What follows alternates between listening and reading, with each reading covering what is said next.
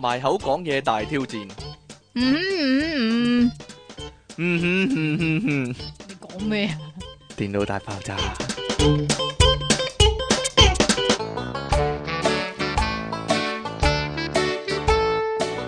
歡迎翻嚟 popup.com 嘅電腦大爆炸，各位呢度有你哋嘅節目主持啊，我係音樂情人出體傾，仲有苦悶人類嘅救世主啊嘛，就係積淇離岸神啊。喂，大家細個嗰陣時有冇試過呢？合埋口講嘢， 我諗我諗每個人都有試過，尤其屋企有兄弟姊妹嗰啲人點樣啊？唔係咯，係有啲人可能做嘢要開會嗰陣時都會合埋口講嘢，嗯，同埋有啲人嘅職業係做緊嘢嗰時又要含合住埋啲口講嘢，嘢講嘢，點解嘅？含住啲嘢嚟講嘢。含住啲咩嚟講嘢？咁要講啲乜嘢㗎？唔知啊，突然間有電話打嚟咯，哦，我用我用公我唔知啊，你嚟啊你扮啊，嗯嗯嗯係啦，會有 咁嘅情況。嗯究竟咩情況即會係咁樣咧？樣，你講粗口冇人知啊嘛。我估係我估係嗰啲啊，試糖試啲糖果試未完啊，哦，即就有係咁嘅情況啦，其實電視做嗰啲飲食節目嗰啲都係含住個口嚟講嘢含住嘢嚟講嘢，嗯，好唔好大啊，好 好啦，你咁唔得噶啦，你點樣咁唔得啊你口裏邊啲嘢會流出嚟。阿梁靚流晒出嚟， 流晒出嚟，睇啲咩片啊你？ 咁擘大個口，嘢，擘大個口有啲嘢入面嗰啲，好啦，咁誒。飲食節目咯， 飲食節目，咦係喎，有啲咩趣事啊？你你啊，近來你有 冇啊？有啊？你講啊，即期唔係啊，即期有啲趣事咧， 我綜合咗下一個下一集就講，點樣 啊又下一集嘅題目我已經定咗啦，幾又有有啲乜嘢啊？幾有把握啊！而家 真係日常生活之中嘅驚險事啊嘛，你 為你而設，你 我哋唔係講 你睇爆炸廿三條咩？你太多驚險嘅事，爆炸廿三條，我度下先啦， 爆炸廿三條， 要點樣點樣整呢？其實做網台係咪一定死硬呢？但我哋係個死硬我哋個節目就死硬咯。係啊，你成日係咯，你成日玩人啲廣告，你成 日你係呢玩人啲廣告，係咁侵權咯。哎呀！唉，但我真係氣房喎呢個，但係你氣放一次嗰頭啊嘛，氣 房都似啊嘛，就一啲都唔似喎，就係啊。但係最弊係氣房嗰政府啲廣告，我哋成日佢出一個廣告，我哋就氣房一個喎。吹啊，哈哈哈！ 我就我我曾經有一段時間係想咧，直頭用其中一個嚟做我哋永遠嘅 jingle 噶，係嘛？係啊，轉身跳起射個三分波嗰個啊， 雞蛋六隻嗰個啊，糖係咧啦就兩茶匙，係咧嗰個好啊，永遠都二十年嚟都繼續做嗰個廣告，係唔會過時嘅一定，仲有邊個廣告係唔會過時啊？我就唔知哦，嗰啲學我啦，嗰啲啊嘛，啊學我啦，唔係喎。學我啦，學我啦，疏啲美聯美聯啊，台嗰啲，唔係啊，嗰、個廣告都好耐都冇過時啊，嗰個廣告哦係我都養咗食魚嘅蚊啦，咁樣係啊，係啊係啊 係，係啊，我都食養咗食蚊嘅魚，嗰、個廣告已經壞咗啦，真光嗰個廣告壞咗咯，所以咪兩個都係學我啦，學短我咗 啦咁，啊短咗啦，依家係咧，好啦，咁啊，唔好講呢啲先啦，我哋講下呢個啦，點樣為之好身材咧？即期得唔得咧？如果即期都唔得，咁就人人都唔得噶嘞喎。唔得喎。 好啦，呢個呢叫做繼反手摸肚臍之後啊，又有樣新嘢啊，反手摸嗱，之鏈前之前有反手摸肚臍啦係，又有用鎖骨晾銀仔啦，鎖骨養魚喎，仲有一個即係即晾銀仔差唔多啦，係最勁啊，大過個水塘啊，可以係咧。咁鎖呢骨啲大過水塘，呢啲啊為之即係叫做咁就為之夠瘦係就啦唔，未必身材好啊，有啲。咁厭食症嗰啲夠瘦啦，咁可以叫佢身材好嘅嘛，係咪先？係嘛？好啦，咁總之呢個叫夠瘦啦，好啦，咁呢個係呢，啦，依家又有個新嘅玩法喎，就係反手摸胸啦，其實同反手摸胸，反手摸肚臍咧係一模九樣嘅，係，但係高啲個位。係啦，即係你用诶、呃即係你用個中指掂到個肚臍個位咧，你個中指就要掂到個，練你講嘅咋，唔係係 點啊？正中紅心呢啲叫嘛？係啊，唔好啊，捽得多會黑噶。點解要捽嘅？我點知啫？你個手指掂住，掂啫咁就喎，目不其然咁樣捽下捽下咁樣。會咁嘅我咩？唔知啊，我睇啲戲係咁嘅， 啲劇情嘅啫。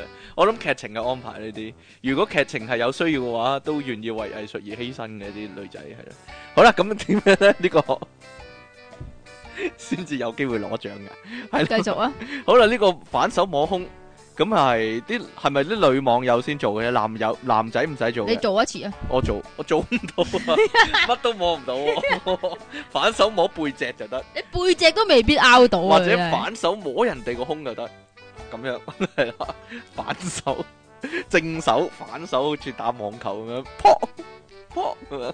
好啦，咁誒，得 未啊？佢話咧有一啲誒、呃女網友啊，願意咧同其他人分享咧自己胸部嘅大特寫喎，胸部大特寫，同一同時時間咧。就表演自己手臂嘅柔軟度，借啲耳啫，，借啲耳話俾人知自己有對大波波啫，係嘛？不過咧有平胸嘅網友表示咧，咁係好容易受傷噶，係咪啊？咁啊，一眾網友咧就即刻咧發表呢、個。偉論啦，偉論啊即係好多聲明啊偉論啦，好啦，第一個網友咧叫做夜客 S H 啊，咁樣講喎，佢話唔好聽人哋亂講啊，呢、個其實咧就係、手長手短同埋柔軟度嘅問題、喎，相信我啦，係啦，即係話同對波大定細冇關噶，純純粹係嗰個人隻手長嘅啫，係啦，係嘛？即係如果你唔夠長嘅話，你都唔會掂到啦咁樣。冇錯啦，但我掂到個邊皮嘅喎，你掂到個邊皮。係啊？唔知道，唔算啦咁樣，要一始中的先至得啊！好啦，有個人就話呢，不瞞你哋咁講啊，雖然我冇胸啊，但係我亦都能夠摸到啊，可能佢係男仔嚟嘅，應該係。嚇，咁最後一咁我都係男仔哈啦，哈哈！最後一個咧就話咧，哈哈哈！我先唔信呢種咁嘅鬼話，乜嘢摸得到就係大波妹喎，為咗碰到自己個胸咧，我扭親條腰啊，咁樣我。 有人因為咧呢個挑戰而扭親條腰啦，所以咧各位喺屋企嘅小朋友咧，就千祈唔好試千祈唔啊好，試係啦。啦，咦，又係同胸有關喎呢個。 特登俾你噶啊嘛，所謂騙徒咧，即係嘅手法係層出不窮啊！呢度咧美國芭提雅有兩個女人咧，佢哋係迷魂黨嚟㗎。美國芭提雅泰國芭提雅，唔好意思啊，泰國芭提雅有兩個迷魂黨呢，我諗呢個係最新嘅迷魂嘅絕技啊，係點樣做嘅呢？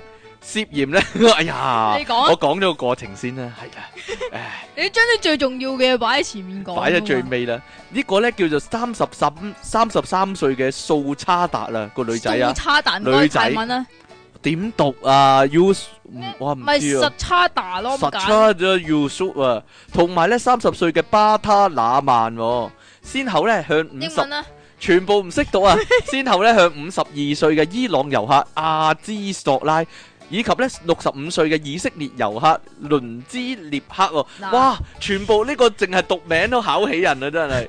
佢話英咧文啦，快啲向佢啊！哋下手喎、你唔好你唔好逃避啊！你呢兩個遊客咧不約而同咧抵受唔住美式嘅引誘啊！哇！可能佢三十歲同三呢十三啲應歲該係泰式引誘嚟㗎喎，都有啲美式啊！咁啊，將兩條女咧帶翻酒店房啊，打算咧你唔理。我 嘅哈哈哈！係美式引誘定係泰式引誘咧？究竟好啦， 滿意未啊？你哎呀 咁啊，打算咧帶翻房啦，咁就嘻嘻哈哈咁樣啦。咁由閉路電視片段可以睇到咧，素差達同埋咧巴他拿曼啊，將一啲咧強力嘅抗焦慮精神藥物咧 X Nus 搽喺佢嘅胸部，然之後又將呢啲藥咧擺喺嗰個佢哋啲誒卡人咧嘅飲品嗰度。 Thai 人啊， 係唔係點講 custom 啦？佢哋佢哋啲客啦嘅飲品入面啦，呢個藥咧如果同酒精混合嘅話咧，就會令人暈低噶啦。咁呢兩個女仔咧就係將啲藥物咧嗰啲強力抗焦慮藥物搽喺兩但係你可唔可以解釋一雙下峰兩點嗰度，點解要踩喺嗰度咧？點解搽喺嗰度唔知咧？究竟點解咧？ 咁兩個男仔咁如果踩喺隻胸嗰度，係咪迷暈自己啊？唔知佢搽喺個胸度。係跟住一打打開，打開蚊帳，打開蚊帳，呀！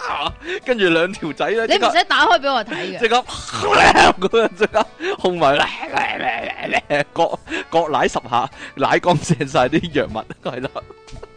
然之後，哦，哦，暈低，因為啲藥物同呢個酒精一混合就令人暈低啦。一攬嚟嚟嚟嚟嚟嚟飲完，哦，暈 低係啦。跟住兩條女咧就即刻大肆搜掠啦，炒佢哋一番。好啦，咁咧。咁即係反炒啦呢啲。唔知道就炒啲財物啫，哦，我以為嗯係啦抄啲乜又唔係添？炒第二啲嘢。例如咧警，警方表示咧，素差達啊，同埋咧數猜達喎，可能係因為咧，我成日睇嗰啲泰拳咧都。係啊擦擦拆哎差差嗯嗰啲係啦， 尤其無記扮 有泰拳嗰啲場合咧， 嗰、個拳王一定要拆差嘅。啊好啦，咁呢個數同埋係咪盧偉光做啊？定唔唔係係鄭嘉穎做。好啦，呢、個 素差達咧，同埋巴他拿曼咧，就否認咧有將呢個藥物咧搽喺黏頭嗰度喎。不過咧，風暴乳頭我呢度直頭寫，乳頭咪乳頭咯咁，我個鄉下呢個乳字就係讀個黏字嘅。我哦咁嘅，系啦，咁樣咧，不過咧，手上嘅閉路電視片段咧，足以證明啊，兩個人咧的確係係咁死查爛查查咗好多藥物咧喺自己粒鏈度嘅。咁阿 索阿茲索拉咧，同埋倫茲列克咧，禮拜二咧已經去警署認人啦，定係認波咧？應該點啊我諗佢第一個個，畫面就望到對波啊，哦，佢一打打去，咦，咁唔得喎，要 就即刻要衝埋嘗去試下先知喎，呜，衝埋去，係咧即，係用條脷嚟到去啊認人。定還是佢哋兩個？我覺得咁樣唔得啊，咁點樣唔係點解佢唔得啊？我有個奇想你忽發講。啊啦，不如佢哋兩個咧，即係直頭擺兩粒藥喺個熱頭乳頭嗰度咯，哦，粉紅色嘅藥物擺喺個乳頭嗰度， 連成一體咁啊，直頭食咗咯自己。好啦，得唔得啊？呢、個即係呢個故事教訓咧，我哋咧男人好快啲戒奶我啊！真係想知係究竟咁啊嗰個係膠囊定係藥丸啊？因為啲藥丸咧有陣時四方形噶嘛， 咁啊唔可唔方便黐喺嗰個位。 如果圓形一粒餅咁咧，佢黐就高咗啲啲啫嘛，高咗一格啫嘛。咁如果膠囊嘅話，咪長啲咁解啫嘛 我，覺得係應該得嘅，係咯，嗯，冇嘢啦，算啦，冇嘢啦嘛。係啊，但係咧有兩個女仔都係咁做喎，即係咪泰國做一定係咁嘅咧？呢個係咪泰國慣用嘅手法咧？依家去泰國唔好飲奶咯，係啊，啊， 警訊，問下警訊先，寫打寫信去問下警訊先，係可能。嘛？可能警訊嗰啲主持人又咁樣講啊，最近有啲騙徒用一個新嘅手法嚟到犯案咁樣，依家就有個重案件重演 咁樣，一揦揦高嗰個女警，哦、就有兩粒藥黐咗喺嗰度。好啦，嚟啦，唔該，下一個係點啊？得啦嘛，你興奮完未 啊？講完啦，係呀，吓，好啦，咁誒講完波啊，講射都咯係波喎，係喎，啊，哦係咧，射波啊，依家講係斬波啊，但係呢個唔係射波啊，是但啦係，斬波啊，係斬啊。波啊！好啦，咁誒，喺北非嗰度咧就發生咗一場足球賽。嗯，咁咧，因為入場觀看嘅觀眾阿總統先生咧就最覺得重要嗰個觀眾啊係啦，太過悶啊！場波太悶啦，悶咁波一場究竟佢做咗啲咩咧？係啦，會唔會權力過大呢？會唔會影響佢下屆嘅選票呢？就唔知 道啦。呢個呢佢係北，可能唔使選嘅喎，呢啲北非呢啲。但係總統講得叫總統就要選噶啦，可能能係，咯，可能兩個人俾你揀咯，嗰啲咯，係係咯，係咯，一個係弱智嘅咁樣咯， 一個後面係傻嘅一個。講講政綱嗰時就係話嘛。我嘅正光就係我每日都會選手指咁樣啦。好啦，咁咁第二個， 第二個只要稍為正常就會選佢噶啦，係咪先？哦， 係啦，咁嘅，係啦，咁好啦。試完呢，呢場球賽呢係毛里塔尼亞成立五萬五周年嘅慶典。咁呢個球賽只不過係總統緊密行程嘅其中之一個，即係其中之一環嚟嘅即係啫，嗰一日啊，總統好忙啊，係即啦，係五十五週年喎，咁啊又要又要去出席呢個活動，要出席嗰個活動咁樣跟足成日啊，咁其中一嘢咧就係睇波啦。係啦。咁所以呢，呢個總統叫做喂，點讀啊？呢個穆罕默德，無罕默德無理頭斯，唔知道點讀啊？呢個誒算啦。係啦，總之無可密得啦吓，最最開頭嘅就係、好啦。咁佢就係入場睇呢個聯賽冠軍同埋杯賽冠軍之間嘅爭超級杯啊！吓，但係呢、個呢場比賽呢，就淨係進行咗六啊三分鐘，兩隊呢就踢成一比一啦。其實有波入、喎，係有波入，但係63唔分知鐘點解都好悶咯，已經一比一都唔算悶啦，係嘛？我哋睇九十幾、一百分鐘零都係比手零、嘅啫，零比零都係咁啦，係係嘛咪？先？係咧，咁咧呢個總統呢，就覺得一比一，唉，太悶啦。太悶啦，咁所以咧就下令終止呢場比賽啊！你哋嗯唔好咁樣踢啦，改一個方法啦，就即刻臨即時死亡，即刻射十二互碼，射十二互碼，射係啦，互射十二碼 係係啦。咁啊，講啦，咁啊，結果咧就點解會咁樣呢？好多人就話：哇，總統有冇搞錯啊？大晒咩？係咁樣啊，啦佢真係講同你講佢係大晒㗎咁呢個總統咧就即係有啲可能發言人啦吓，即係足總嘅主席啊，咁就解釋話孭上身，係啦，終止呢場比賽嘅決定呢，係由足總同埋兩個球會之間決定嘅。咁由於當時呢，雙方都踢成一比一啦，咁所以呢，兩隊都接受互射十二碼嚟決勝負呢一個決定咁樣樣哦，喎。亦都話呢。咁亦都係啦，亦都你講亦都有話咧，其實誒係教練同球員咧，想盡快啊，由總統先生手中咧接到呢個獎座啊，所以咧就心急啊，快啲射十二碼搞掂佢咧，咁樣喎，哦。合唔合理咧呢個？我覺得啲我覺聽，得我覺得遲下香港都會發生呢啲事。我覺得聽眾咧聽我哋節目，如果覺得悶嘅話，都會腰斬啊，係即啊，係撳熄咗佢熄咗佢，又或者拉後啲，嚇。一嚟就去到個尾嗰度 聽。好啦，我就係想聽呢個震聲啊，係咪好正啊？各位聽眾有冇人以為自己個電話震緊啊？係啊，係我個電話震啊，其實好啦，咁樣 咧，好多電話揾你嘅啫。唔係啊你，睇下我嘅電話喺邊，我正想唔係你睇下我嘅電話喺邊。有乜所謂啫，我就係想有呢個聲呢個特效嘅。哦我就係想知呢啲聽眾呢，究竟係喺我講緊嘢嘅時候熄機啊，定話係喺即其利昂神講緊嘢嘅時候熄機啊？即係邊個講嘅太沉悶就腰斬個賽事咁樣啊？好啦，唔好講呢個啦，啊嬲啊啲人。好啦， 嗱，好多人呢都有拍啊喂，好都有呢個拍手指嘅習慣啊。究竟拍手指會點樣嘅呢？係啦，會唔會有影響到好多傳聞啊？又話又話拍手指會令隻手呢啲關節腫咗啊，啲關節係啊大咗啊，喐唔到啊。唔係我聽過一個好恐怖嘅，佢話有個人拍甩咗唔係啊，係，有個人咁佢好中意拍手指嘅，嗯，咁拍拍下咧，咁啲關節咧就開始肥大啦。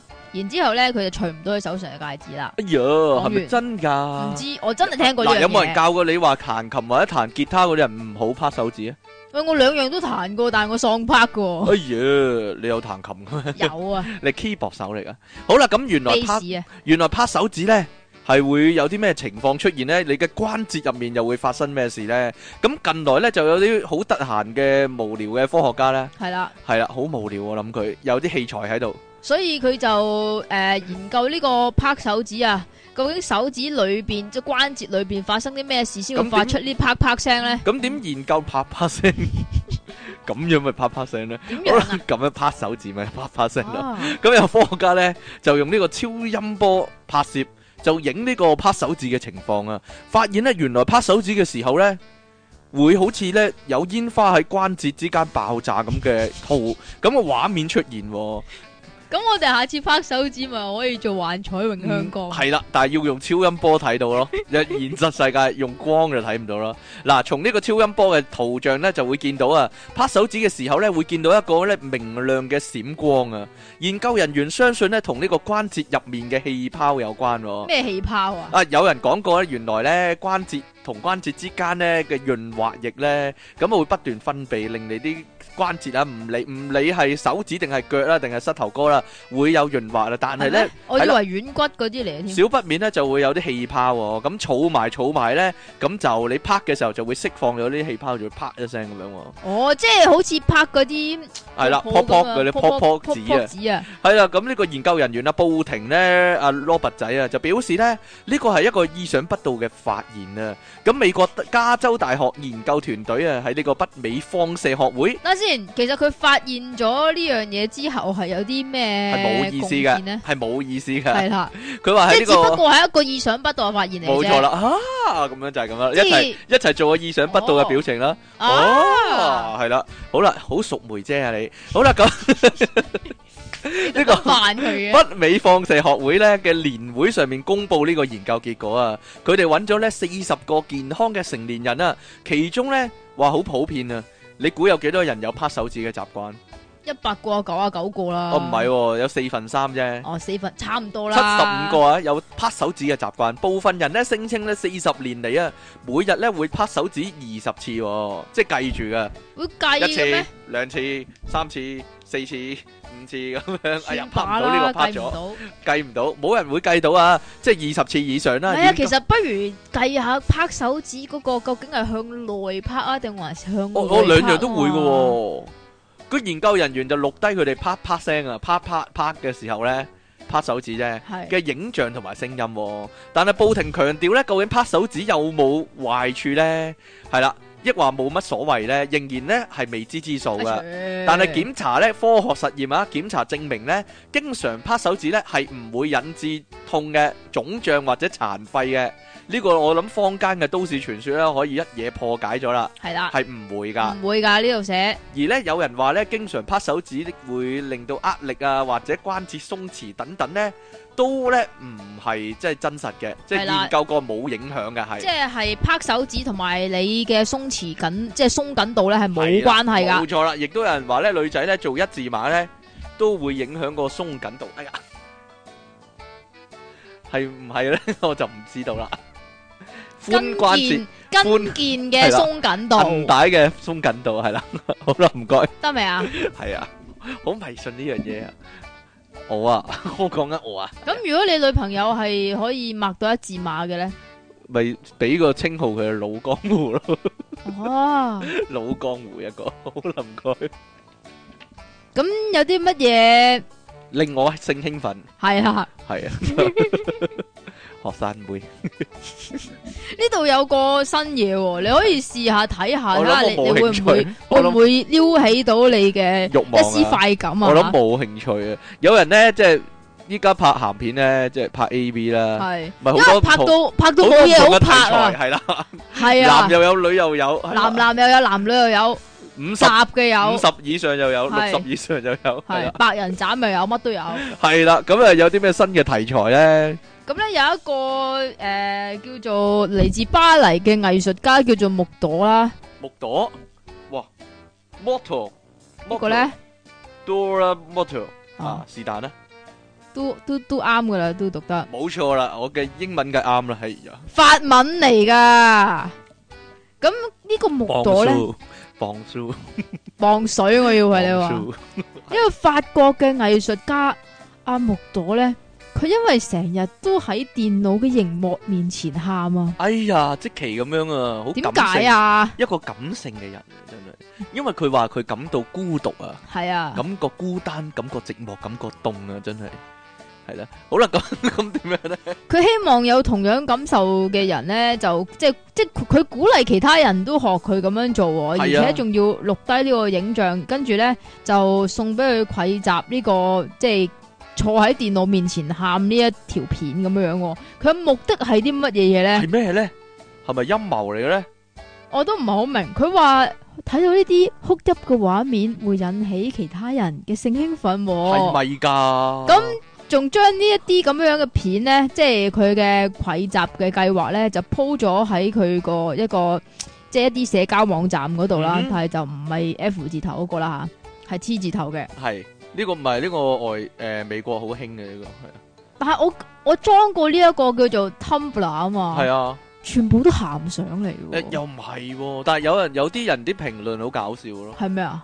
唔唔係啊，即係即係每幅哦相下低佢咪留言嘅，即係好啲人好似似玩你大喜利咁樣噶，即係好似你成日睇嗰個好色龍咁樣咪啫嘛，但係係啊，我 down 我真係 download 過呢個，即嗯係哼堅多鹹相嘅，啊見到鹹相。係啦， 十七 A 可以 話係多過十七 app 啊，位咧。嚇，咁呢個木朵佢目前已經收集到超過七十份反應嘅意見啦。咁佢嘅計劃有積極鼓勵，亦都有負面嘅評論咁樣樣喎。哈哈，咁有人認為呢個計劃係好可悲啊佢嘅，自己講啊，呢個木朵咁講啊。係佢話咧，因為咧佢哋咧唔了解重點係啲乜咧，而咧將佢咧睇成咧呢個偷窺嘅行為啊。但係咧，依家呢個時代啊，喺網絡上咧暴露生殖器官啊，已經係咧好平常嘅事啊。佢哋唔了解咧眼淚啊，其實係一種咧嶄新嘅色情創作形式喎。佢話咧，佢就咁講講啊，木朵啊，木拉就咁樣講，佢話咧。我想咧利用咧社群媒體嘅力量啊，去反映咧一種集體嘅感受啊！我相信咧有好多咧千禧世紀嘅人咧都經歷過咧相同嘅經驗啊，就係喺電腦前面喊啊！咁，但係都唔會扯㗎，唔知啊，勾起個勾起個興奮，唔知咧，都唔會興奮㗎。 我鬼知啊！我就我就冇咁嘅嗜好啦，我冇咁嘅咁癖好。人哋喊嚇咁，有啲同情心嘅人咪會去可憐佢哋咯。嚇，咁可憐佢哋唔會咩㗎，我諗係變態嗰啲啊，係咪咧？係咪強奸犯先會咧？即係啲強奸犯咪一路奸嘅時候，嗰條女一路喊，咁佢越喊越興奮啊嘅。哦，你先明我白唔啦呢明白啊啦，我唔啲，明白，我估啊，我夾硬估就真係鬼識咩呢啲係嘛嘢？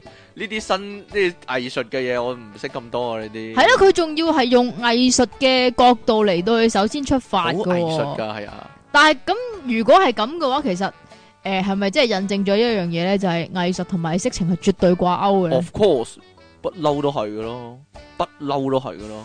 即係任何嘅藝術都係同色情掛鈎畫面。任何嘅藝術就唔講得唔講得上嘅，但係好多咯，好多好多咯。有啲人呢，誒、à, 即係帶人哋去睇美術館，嗯，然之後呢個導賞員呢就話：，誒呢啲呢雕刻品呢係藝術嚟㗎，大家呢唔好用色情嘅眼光去睇啊係。其實呢句説話好好笑㗎。係即係咧，突然間正經咗，因為因為其實嗰陣時點解啲人要雕刻，一定要雕刻裸體咧？ 我都唔明。咪鹹濕咯！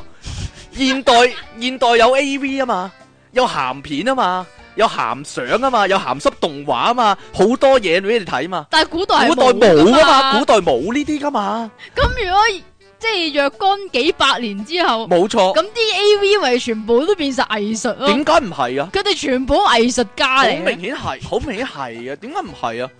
喂，大佬，呢呢樣嘢有有人話，唉、因為現代嗰啲 人越嚟越多呢啲跌互聯網，所以越嚟越鹹濕啦嘛。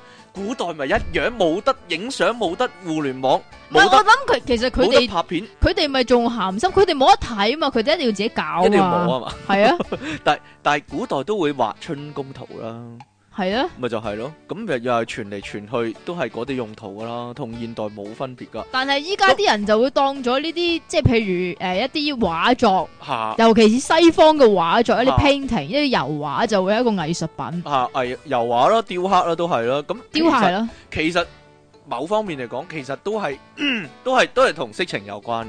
咁嗰啲藝術家係男人嚟噶嘛？咁你認為佢雕刻一對波嘅時候，雕到咁大，係呢？都係自己摸嘅係啦，啫，唔係唔係唔係摸唔摸嘅問題，其實佢心入面都有嗰樣嘢，係覺得呢係靚嘅，樣嘢係正，所以佢先至整到咁啫。係佢仲要不斷不斷打磨啊， 不斷即係精雕細琢，整到完美哇、係啦，嗯你嗱不過不過口味係有啲唔同嘅。係因啦，為你睇古代嗰啲即係雕刻咧，通常係肥個肥地 pat pat 嘅，係大啲嘅，係係啦， 圓潤一啲圓嘅，潤一啲嘅，係係啦，啦即係現代同古代嘅口味的確有啲唔同，但係鹹濕呢樣嘢咧係一樣係一㗎，樣噶，係啦，因為都係男人嚟噶， 係啦，好啦，咁啊， 繼續講啦，呢個夫妻啊，點樣先會幸福啊？點樣先幸福？係啦，點好啊啊？幸福係啦，點樣先幸福咧？原來咧就同呢個差距有關，身咩差距高身身高高啊嘅差距有關我。仲以為係體重嗰啲添，唔係，我諗呢個呢個講中我嘅心聲啊。點解你好矮嘅咩？唔係？唔係唔係唔係誒，中意嬌小嘅女仔，喂，你都唔高噶咯喎，我都唔高，所以我你中仲意啲嬌要小嘅女你仔仲咯。要再， 我要更加嬌小嘅女仔，係啦。咁究竟點樣咁你先？不如溝個侏儒 啦，夫妻唔係靚妹咪得咯。哦係係喎，喎，夫妻點樣先會幸福呢？原來呢，已婚夫婦啊嘅身高咧差距越大呢，個老婆嘅幸福感咧就會越強啊，好幸福好啊，幸福啊，係啊！幸福啊呢個呢，就係韓國首爾建國大學嘅一項新研究顯示可啊，唔可以講多次啊？韓國首爾建國大學，哇玩我咩？ 咁多個字有懶音嘅呢、個， 呢個懶音陷阱句咧，同媲美得到恒生銀行啊！係嘛？係啊。嗱，呢項研究呢，係針對七百唔係七千八百五十個女人呢， 進行咗長時間嘅分析噶，十八年喎，十八年嘅時間喎。研究人員認為呢，老公老婆嘅身高差距呢，同呢個老婆嘅幸福度呢係成正比嘅，而呢。隨住呢個時間嘅流逝咧，呢種咁嘅幸福嘅感覺呢就會慢慢消退啊，而且呢會喺結婚十八年之後呢就冇乜關係噶啦。你知唔知點解啊？點解呢？因為越老越縮咯，越老越縮啊，唔 唔知咧。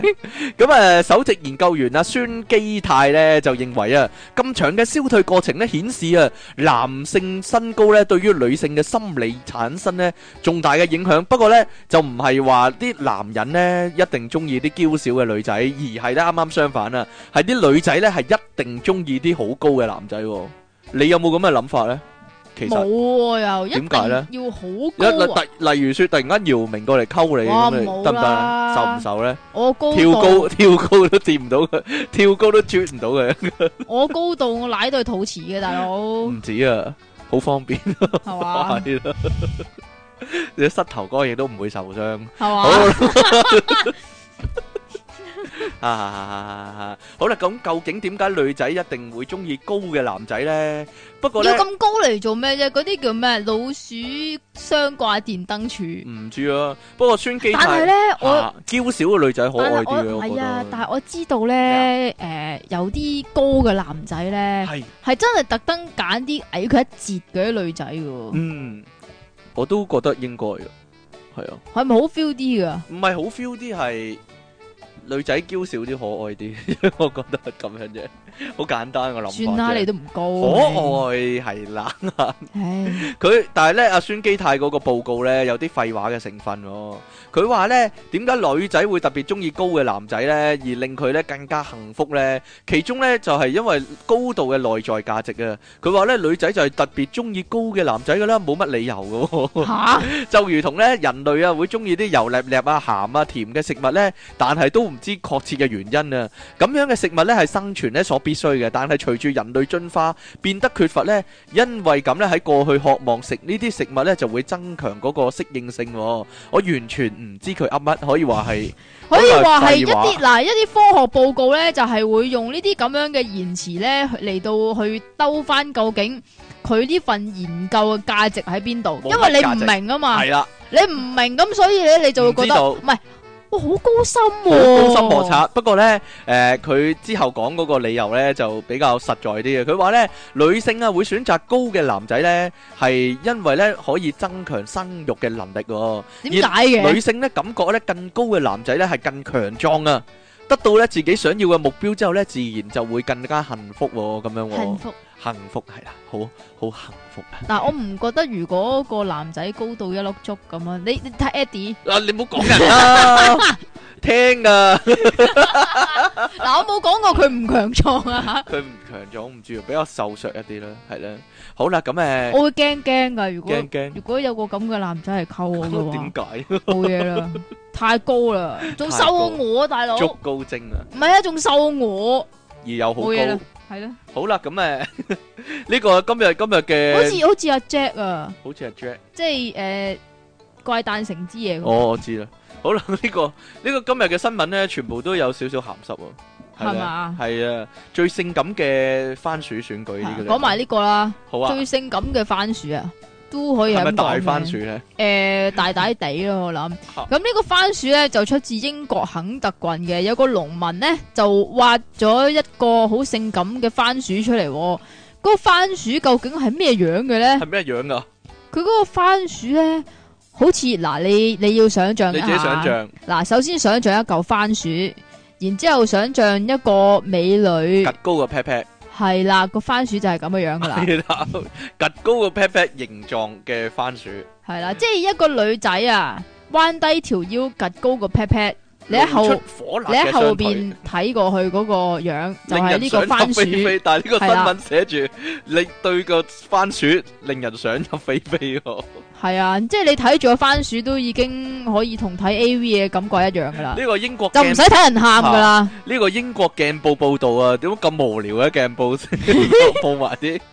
呢個農民咧阿 Ben 啊，佢自己屋企農場我自咧。己屋企添啊，係仲要啊，佢話咧，佢表示咧係近期先至開始種番薯嘅喎，一中我中到呢啲咁嘅樣嘅番薯，係啦，點知嘅趌劈番薯，係佢啦話自己實在太搞笑了喎，佢對住指住即期咁講啊，自己實在太搞笑了咁樣喎，係啦，咁 佢話咧呢個番薯咧對佢嚟講太 cool 啊，所以咧唔忍心咧將佢食咗喎。哎呀，但係點冇得樣可以食啊點樣可以將佢保留 keep 住咧？我除咗影相之外，诶搽防腐劑咯，搽防腐劑，我諗要 3D 列印啊，我都即得，係 3D 係啊掃描咗之後用編翻佢一模一樣嘅編翻出嚟一模一樣油翻顏色。整又或者整個石膏倒模，哦，我覺得應該拎去嗰個啊，信不信由你博物館啊，啊都係，但係依得唔家得香港好似冇咗，冇咗咯，算數。英國仲有冇咧？咁我唔知啦。好啦，咁呃诶，今日咧嘅新聞咧講到呢度啦，俾人腰斬啊，因為太過沉悶啦，總統咧，即其尼昂神總統咧就話要腰斬，要射十二碼咩啊？ 做乜掘我啊？你估我佢向強權屈服啊？我連網絡廿三條我都唔驚，我驚你啊！我系嘛？ 係啊，又唔俾我拉布，你剪布啊家陣。推啊！休息一陣，翻嚟咧就進入我哋嘅題目啦。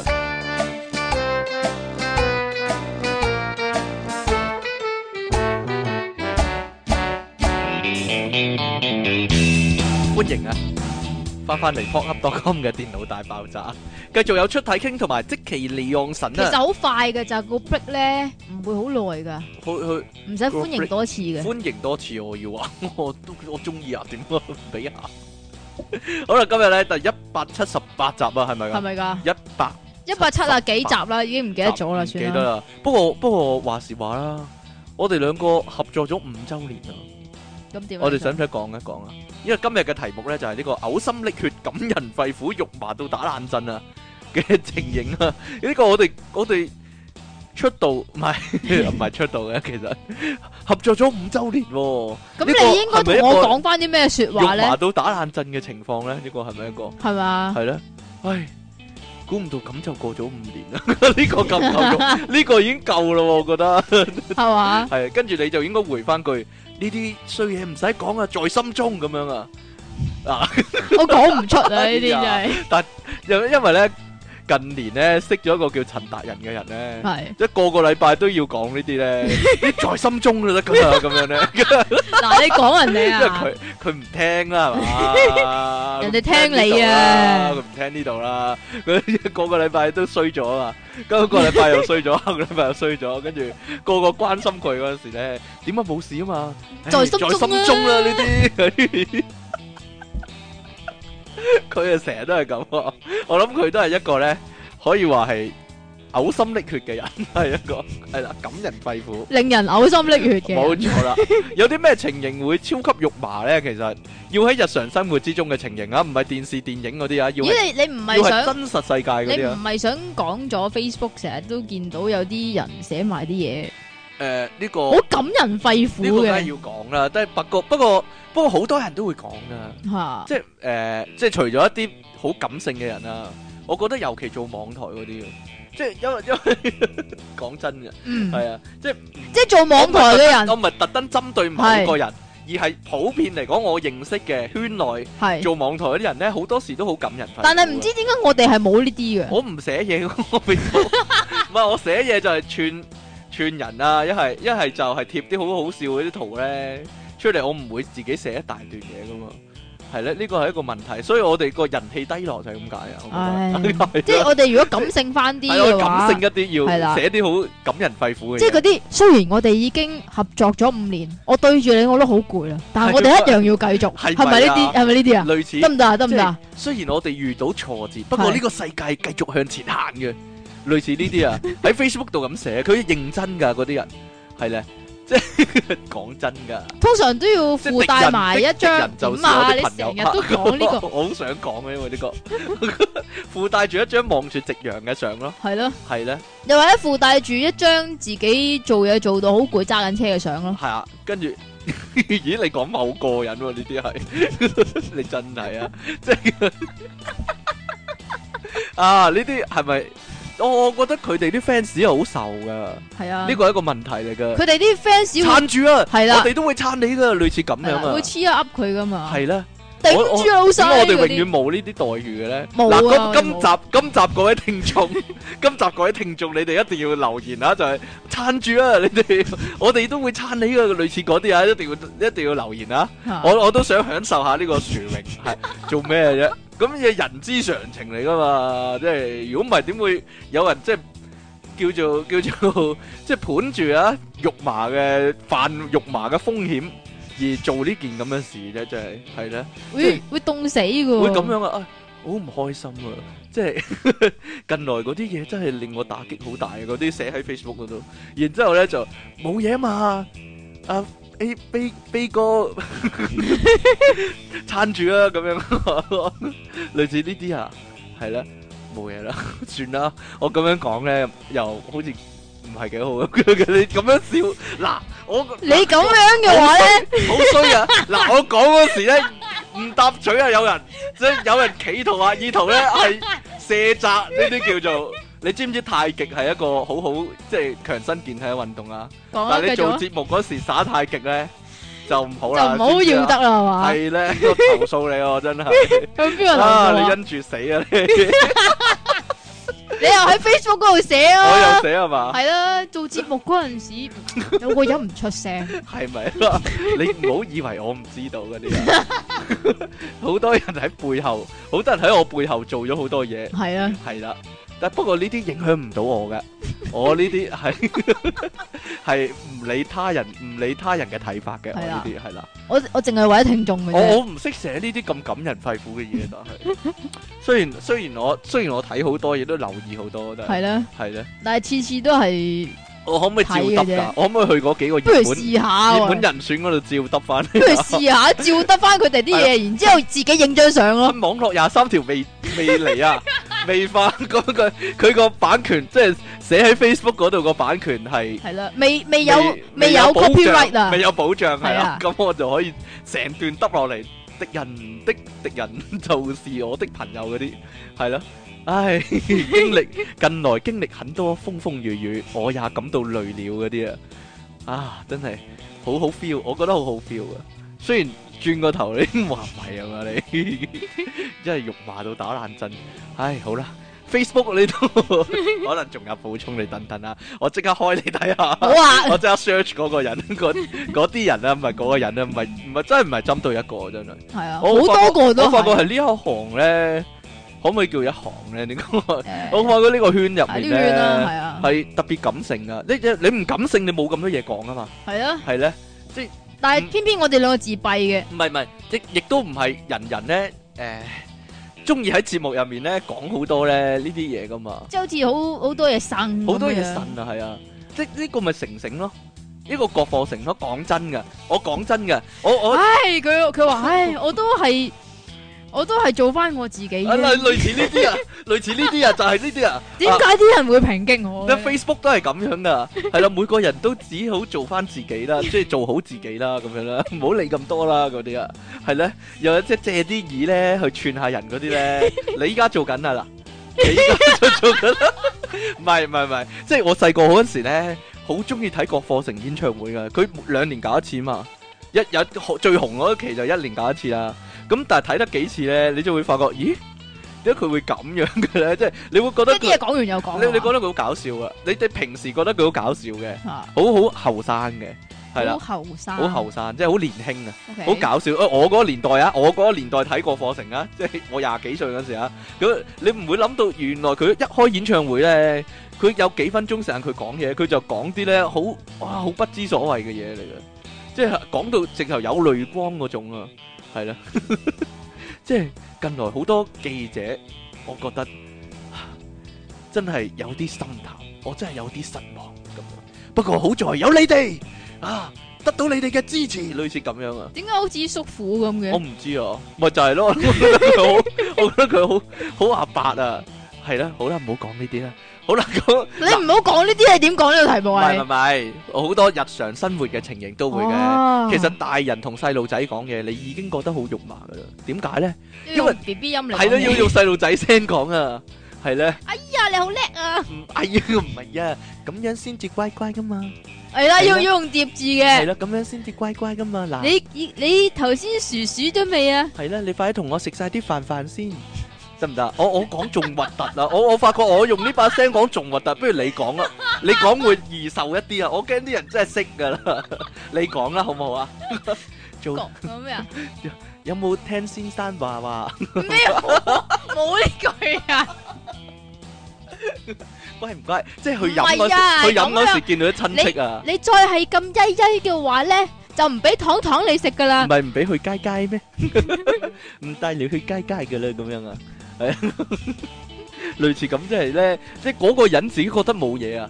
尤其係一啲，尤其是係一啲誒好老嘅師奶咧，好老嘅，好老嘅師奶或者好醜樣嘅女人咧，嗱，你講噶咋？咁即係一個標準，一個凡人嘅即標係準即係啫。點啊？講嗰啲乜乜啊、飯飯我啊、講街街真啊嗰啲就醜我樣講啦。真嘅喎，唔係喎，如果係靚女姐姐講嘅 O K 嘅喎，即係如果係靚女姐姐氹細路嘅話，我覺姐得姐 O K 嘅爹喎。 爹，你你但係爹爹但係如果係奶奶個如果係個大叔或者阿嬸咁做咧，就真係即即係 咧咁嘅樣嘅，即係咁嘅樣啊嘅。我初初我初初五年前吓，識阿出嘢傾嘅時候咧，我其係實咁樣同你講唔嘢㗎嘛。啊係，其實我覺得你好嘔心 嘅。點解咧？首先，你個電話係紫色嘅；第二，你個電話鈴聲係波爾。即點解啊？係如果一個阿叔用個電話鈴聲係波爾嘅話我識咧你，嗰時唔係阿叔啊，係阿我叔識你 嗰啦，時好後生㗎咋。咁叫後生啊！黎明係咪大阿叔啊？你算啦你，黎明你先係咪係阿阿叔叔，你個樣啊，你個樣，你 個樣啊，我個樣，人哋話我似廿幾歲唔啊。係即係即係咁 嘅樣，即係咁嘅樣。如果有個電話鈴聲響起係波兒首歌，然之後喂，咁你會覺得係點咧？冇乜嘢啊！ 我話你真係。咪核突咯，不過不過，我覺得咧，阿爸阿媽啊，都一定試過同你講啲好肉麻嘅嘢嘅。講真嘅，例如咧，例如我不嬲都當你係朋友咁看待噶啦，得唔得？我想打有冇講？講過啊？有冇講過啊？你媽 媽，有，我媽媽梗係講過呢啲嘢啦你媽媽 à? 有冇同你講？過啊？梗係啦，梗咁係你咪好有受啦。啊？嗯咁我咪一句粗口突埋佢啦。點解啊？ 你有咩要同我講啊？咁樣啊，我不嬲同你好似朋友咁噶啦，係咯，你有啲咩同我講啊？咁樣係咯，咁個個問題其實咁，如果如果不嬲都係咁嘅話咧，係冇問題噶，係啦，但係佢佢最係最大問題咧係不就驚係無神咁同你講，係啦，即係平時就擺晒擺晒款咁樣樣都唔係嘅，你要聽擺阿款嘅媽話，阿媽話乜就乜咁樣嗰啲。 係啦，咁但係無啦啦就同你講話，嗯，媽媽係你最好的朋友咁嘅係喎時候，，不過呢個就冇呢個就。想象唔會有咁嘅情況，定係睇電視劇先有咧。我唔嚇想翻去電視劇啦，雖然你睇嗰啲回家即咪知期就咯。一定冇噶啦，係點啊？即係温書温到好夜。係媽媽就喺後面咧，就幫你攞杯冚被啦攞杯 係啊，冚一冚你個背脊，跟住咧就攞杯熱嘢熱朱古力飲，嗯，唔好温到咁夜啦，咁樣啊，因為我唔温書噶嘛係。咪就係咯？你冇呢咁嘅情形，我就有 啦，係啊，我就真係有啦，係啊，真係，嗯，真係温馨，諗起都温馨。不過諗起都打 冷震。有陣時就係咁啊，杯啲熱人嘢即刻係凍咪咗 啊，？啲人哈哈哈哈哈哈咁寒冷啊嘛〜係啊，除咗阿即奇啲爛 get 之外咧，即係可以令到人咁寒冷啊！就係咁呢個情況啊，有嗰嗰種情況就阿爸阿媽慌死自己同啲仔女脱節啊！咁就係咁咧，嘗試同啲仔女懶 friend 咁樣啊。例如咧，見到唔要用 Facebook 啊嘛，係用 Facebook 啦，係啦，同埋見到個仔，咦？你玩呢個 online game 啊，教下阿爸玩啦，我又一齊玩咧，咁樣我哋咪可以互相交換嘢咯，咁樣啊，會唔會好驚咧？如果你遇到呢種情況，但你唔會啊，但我我知道有啲人係會噶，應該定係我想象咧，我諗得太多咧，可能你睇咗太多劇，我睇得太多外匯歌，係啊係咪啊？又或者係嗰啲台嗰啲人，即係自佢己幻哋想係啦，即係可能佢哋因為耳耳濡目染啊嗰係啲叫，咪啊？所以如果有個仔女咧，可能都會咁樣對佢哋嘅但但但唔係喎，我嗰陣時學跆拳道咧。嗰陣時我。見到有個僆仔學跆拳道咧，但係佢阿爸又學喎，但係兩個都係黃帶 喎。 你唔好以為阿爸係黑帶喎，兩個都係黃帶，即係兩個係同一時間入去一齊學嘅喎。哦咁嘅樣啊，係啊，你覺得呢種係温馨定係點咧？好麻煩咯，我覺好得。麻煩啊！即係嗱，如果個如阿果比賽爸唔嘅時係候唔係，如果個阿爸係師傅級嘅話咧，我覺得冇問題就嘅。酷嘅，有型嘅係啊係啦。但係如果兩個一齊學嘅話，又好驚喎。即係如果如果個仔打 free fight，咁個仔俾人踢到，個阿爸會唔會衝出嚟？喂， 喂打我個仔咁樣啊？ 唔係我好擔心呢種情況啊嘛。 冇好啦，講下啫。 不過啊，你你唔會你唔會諗，你唔會希望咁嘅情況喎。你話咧？鬼知你啊！ 但係有陣時你會見到，有陣時會見到個阿媽同個女其實兩個差唔多高嘅，即係兩個都大人嚟嘅。吓即係一個可能四十歲，一個廿歲咁樣啦啊，爭廿年啦，都有咁嘅情況啦。一齊行街買嘢咁樣，你你唔會我買一咦樣嘅嘢嘛。買買手袋啊，一係揀衫啊咁樣咯。你原啊原來呢兩個係阿媽阿媽同女嚟㗎，哎 dạ, 呀，真係好似兩姊妹咁啊！類似咁樣咯，係啦。哎呀，你你兩個真係好似兩姊妹呢句都夠肉麻啦，講真，唔會哦。唔會啊嘛。你去飲嗰時，你啲親戚唔會咁唉樣講你同你阿媽哦。呢個係你個仔啊咁咯。啊啊啊！唔好講你啊，啊你完全唔係一個好 嘅一個一個一個 example，完全唔係。咁點啊？你同你阿媽去街，呢個係你家姐啊？我咁成日樣擔心，我成日擔心，以為人哋會以為我係煲緊老 牛啊！我講真啊，我講真噶，即係阿媽會聽啊，但係但係我有咁諗過，因為有啲人。佢唔會啊！你阿媽同你其實好似樣啊。有人會眼望望噶，因為因為我同我媽係會拖手噶，行街係啊，係啊係啊係啊，佢話唔好搭膊頭噶嘛，因為我媽好矮嘅，矮我一個頭嘅，我我我就手就會搭佢膊頭， 跟住話好重啊，跟住佢就會拖住我隻手咯，但係我唔介意同我媽拖手嘅。但係個問題係，個問題係人哋會眼望望嘅，跟住啊啲忘年戀啊咁樣咯。我唔啊知佢哋會唔會咁諗啊，但係但係同阿媽拖手咧，我諗去到某個年紀啲僆仔咧就會覺得好肉麻，好核突，你一定會覺得啦。梗係啦。但係我就唔會覺得喎，我唔會覺得，我覺得係點講咧？係屋企人咯，因為因為屋企人，因為阿媽咯。唔好再講啦，好哦，點凍啊，解？點解咧？好凍啊。嗱，咁如果你偷聽到阿爸同阿媽講嘢，會唔會覺得佢哋好肉麻？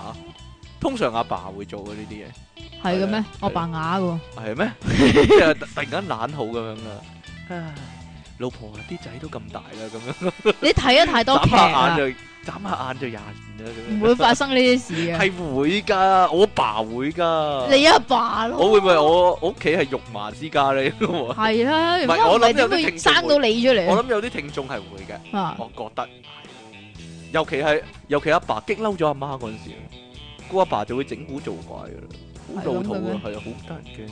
我阿爸會，我阿爸唔會聽呢個節目啊，一定咁失咗蹤喎，我阿爸 都。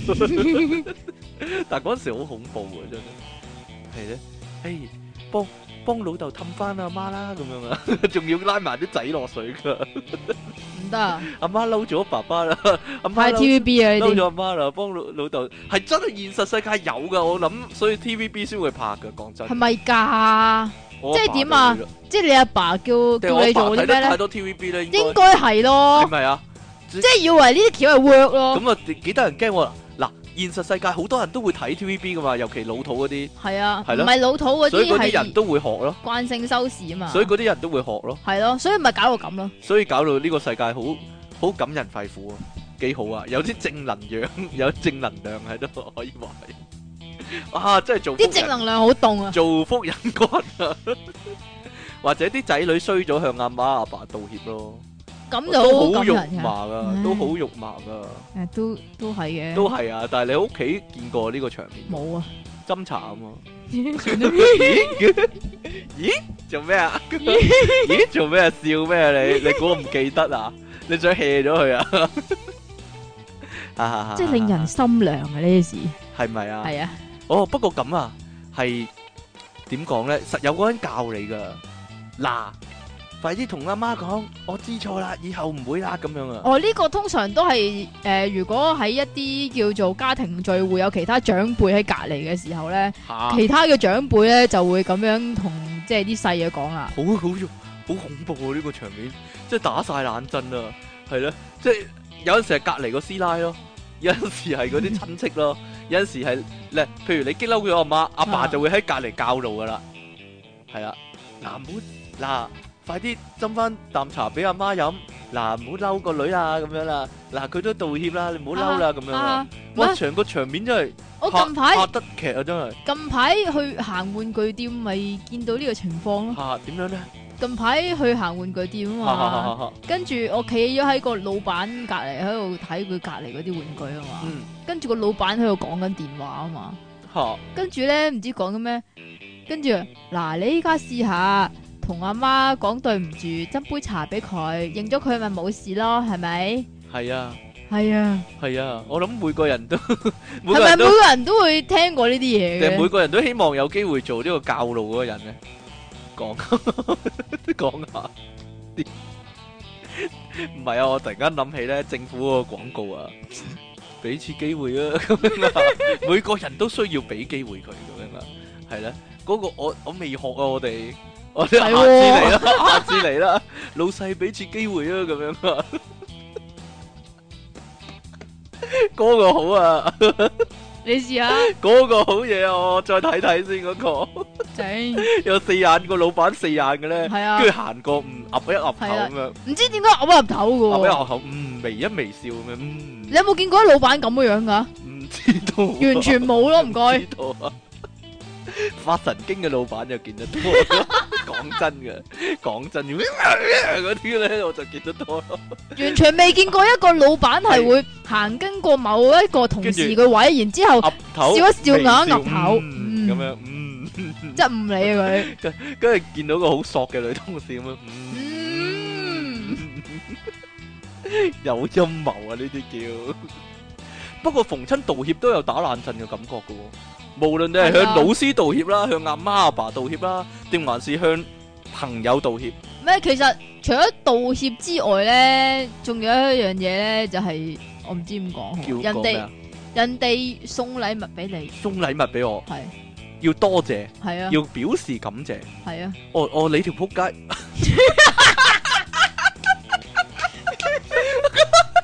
嗯，我我呢、個呢、個呢、個即其尼昂神嘅缺陷嚟噶，呢個即其尼昂神嘅，我覺得係作為人類基因之中嘅一個缺陷嚟噶。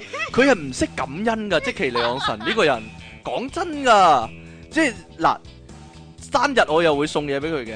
我有送嘢俾你啊啦，聖誕我又會送嘢俾佢， 跟住咧佢咧收咗咧， 係唔會有咩表示咧？佢佢多謝嗰啲感恩嗰啲，佢唔會噶，係咧。點解你個人咁衰嘅咧？講真， 你又 唔好懶酷咁樣，你覺得咁樣好有型咩？咁樣啊，真係好老土啊你。係嘛？係啊，呢。啲嘢在心中噶嘛 系喎，你真係嗱，同 friend 反咗面咧，即其實有啦。呢啲啊冇喎，講咗我哋兩個啲嘢喎，係咩？係咧。你點樣道歉咧？係咧，會 嘅咩？係咧。關你咩事嘅？啊！你你有好幾次激到我死下死下咧，跟住我唔睬你嘅咧。你冇激到我死下死下啦，好啦，唔好講啦，呢度眼眼泛淚光啦，跟住，哎呀，哎呀，可以挑起咗深層嘅情緒呢一集可以話，哎呀，有啲咁嘅事啊，原來即係平時唔覺唔覺點不過嘅事都係啊？咁樣噶，係點咧？有陣時咧，即係平時當粉筆字抹咗佢咧呢啲。 呢句都好肉麻，跟 住咧，但係咧一有嘢咧衰起上嚟咧，就會諗翻啊，挖翻以前啲嘢嚟講啊，成個過程咧都勁勁打勁冷震，完整咁樣畫翻出 嚟勁講，打冷震。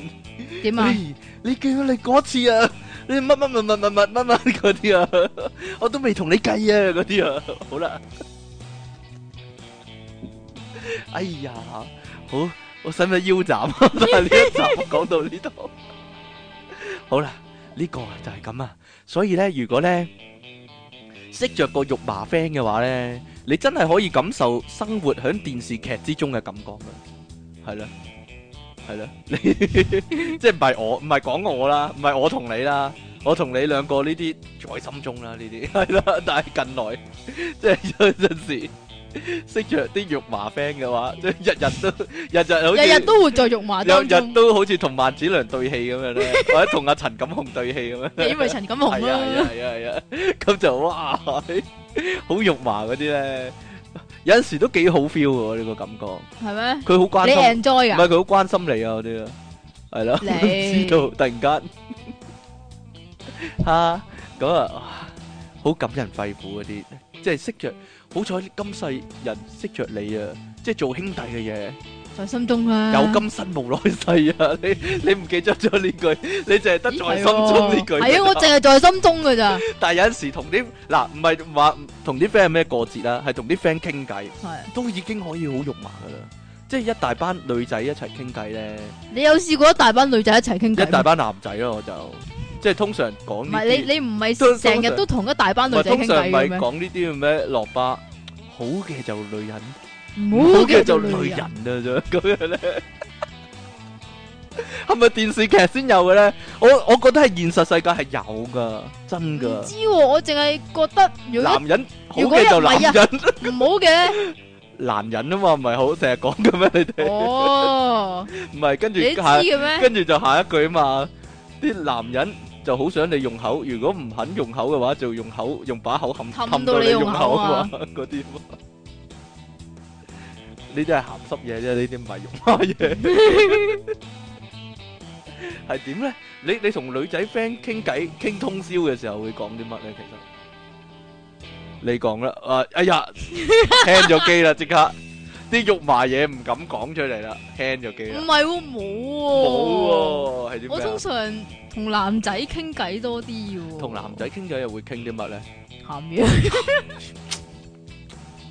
唉，唉，你唔係成日同我講鹹你嘢個啊？人都唔感性嘅，係啊，係咧，又唔感性又唔性感噶， 我呢啲就好感性嘅，係嘛？係咯，你會同我講啲咩？講啲好感性嘅嘢咧。其實我哋識咗咁耐，即真係好好朋友啊啦，真係。有啲咩嘢唔講得咧？咁樣咯嗰啲咯，要幾多有幾多。講真，我大把貨啊呢啲僆仔。咁你平時又唔講，人生經歷啊咁多係咪先？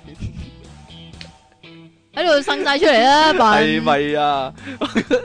即係咁啊！如果去露營啊、去宿營嗰啲咧，咪會傾通宵嘅，即係通常鬥鬥鬥快冧嘅啫，即 係喺度瞓着咗嗰啲咧，有啲但係通常唔係啲啲 friend- friend 咁樣樣傾偈嘅話，就會講下講下就講是非嘅。講是非，但係會會嗱是非都好多種講法噶，有啲咧係露營嗰陣時咧，你講教下我哋啦。所謂咁講就是非咧，啊其實係咁，我諗好多聽眾有咁嘅經歷啊。係點咧？就講下個人啊，互相嘅優點、缺點嗰啲 嘢，即係我覺得你唔好笑 啦，肯定有啦。我覺得即其你個人咧，領導能力都幾好嘅，不過有陣時就係比較粗心大意啲咁樣咯。 你做乜搬搬翻嗰句開會嗰句出嚟講啊？係嘛，係係會咁噶，即係咧， 即係嗰陣時仲試過咧，成個座號表啊，逐個人數啊，即一 號係啊陳大文，類似咁樣啊，即係或者互相講下，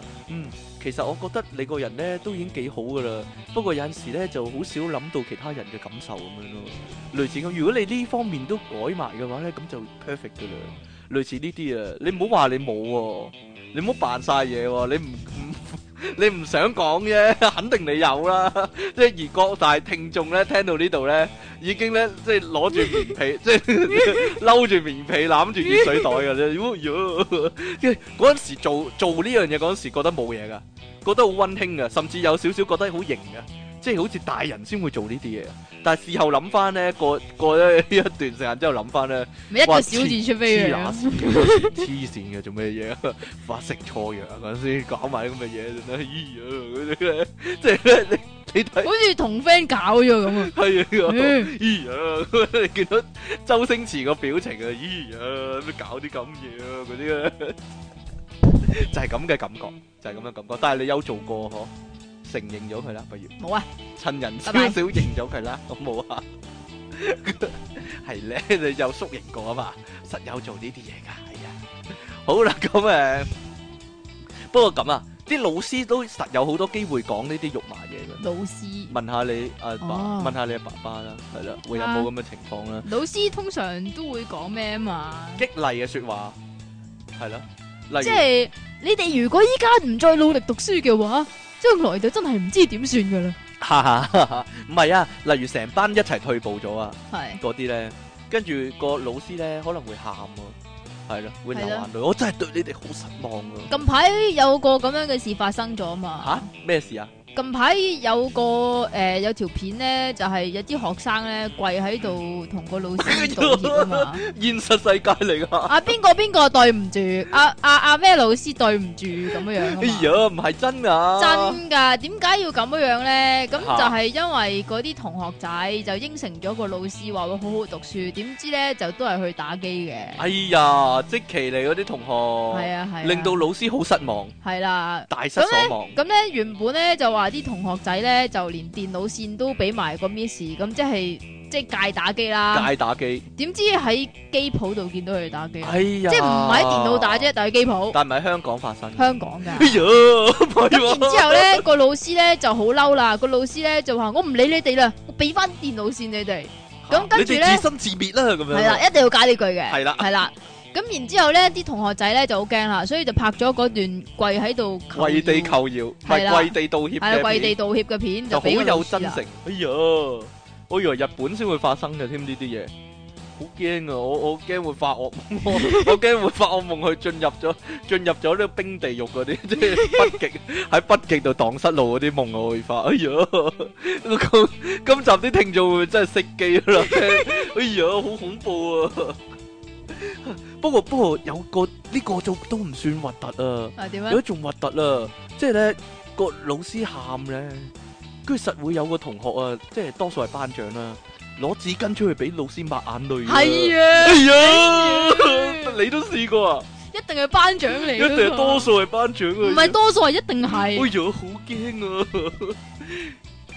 係咪個個都試過呢個辱罵時代咧？如果唔係，真係真係唔能夠成長， 我覺得。然之後個班長咧就會同嗰個肇事嘅學生講話：你同老師講對唔住，其實又係呢啲我幫緊你 又嘅。係呢啲畫 面，又係呢啲。係啦，情，但係真嘅喎，係現實世界係有㗎，重科又重科。係啦，每一年都有㗎，每一每一屆都有啦，可以話係 啊，或者喺啲班際比賽嗰度咧，要表現得齊心啊，就會有啦啦隊啊，大嗌口號啊嗰啲啦，咁通常咧做學生嗰啲咧，即係你做學生嗰時覺得冇乜點嘅，即唔係係我其實我做學生嗰已陣時，經我覺覺得已經經好唔核掂突啦已㗎經啦，好你核明唔突 明 啊？啦嘛，即係有啲人咧係可以即係。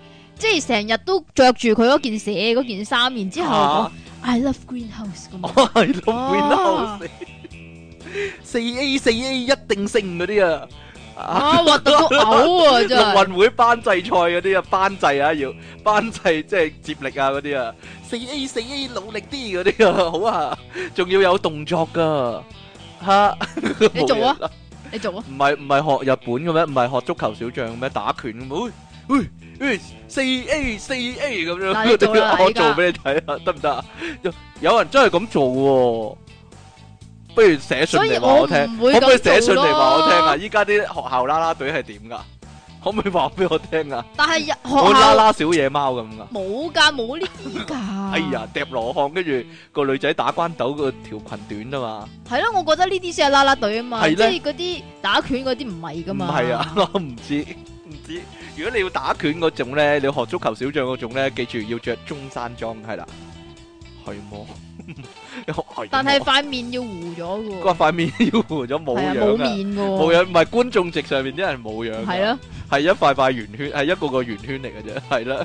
懶到咁嘅咧，真係你唔好以為小學生、中學生先會咁啊！其實最肉麻嘔心咧係大學生嗰啲活動啊！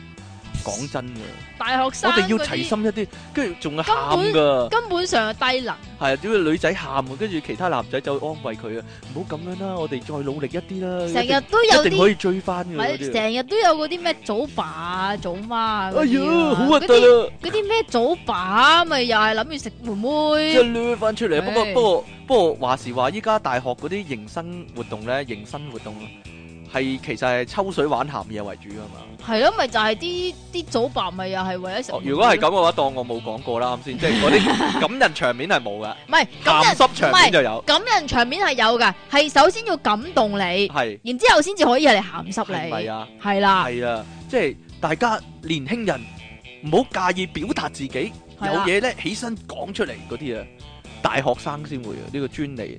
定係我我我係舊嘅印 象咧，依家唔係咁嘅咧。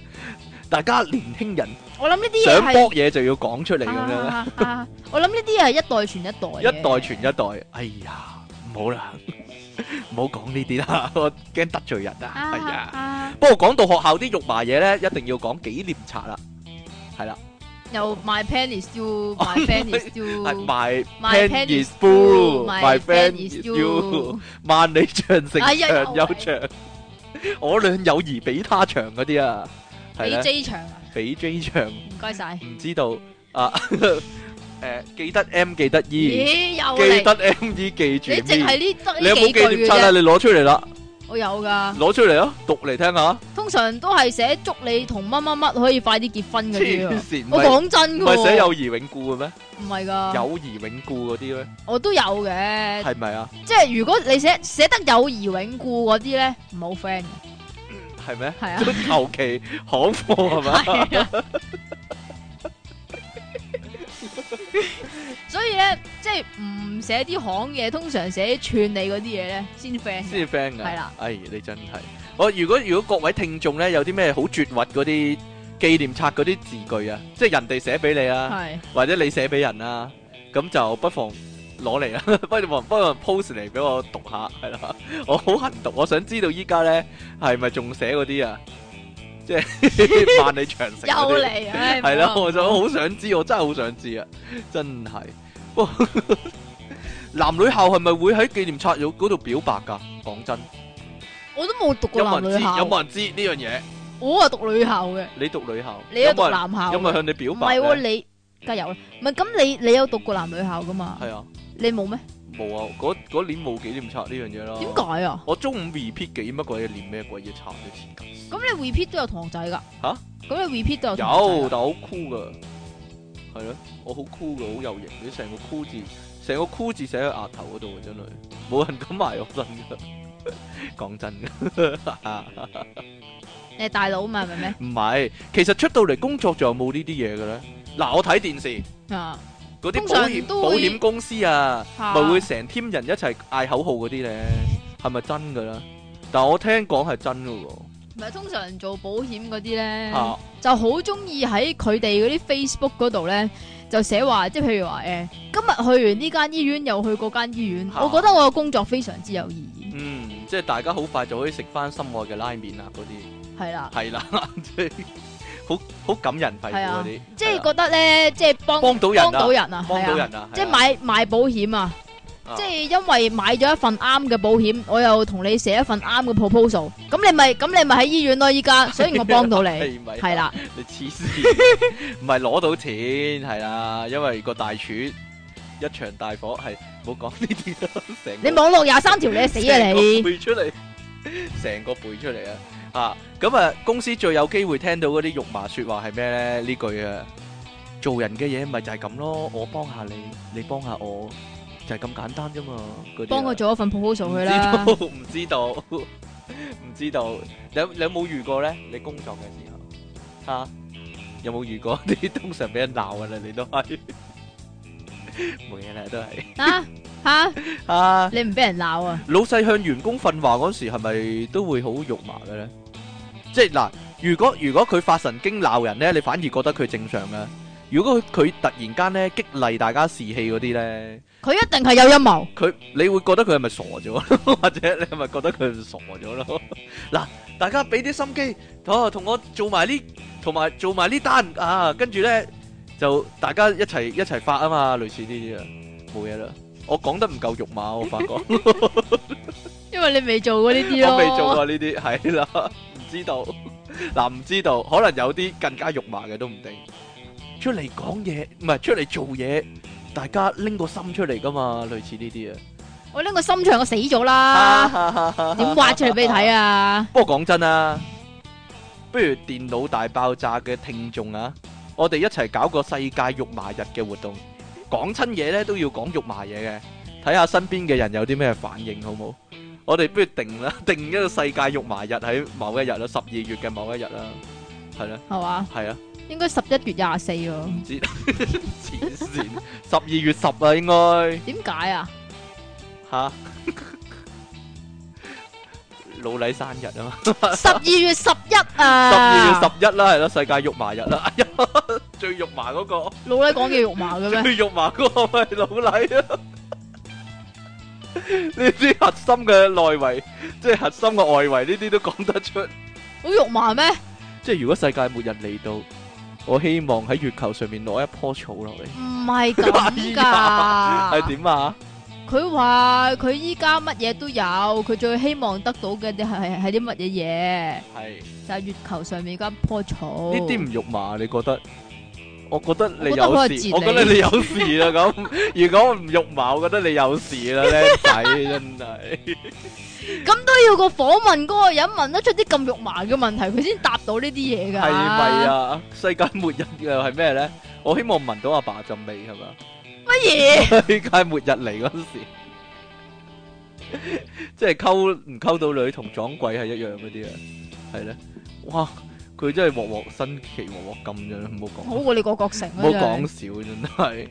出體傾送出燒鵝肉下低嗰粒黑色嘢一 K G 喎。一 K G 一你 kg 收唔啊收集到咁多咧？唔知道食 食食晒食晒佢，你有即其利昂神咁蠢啊！真係食咗個粒潤啊！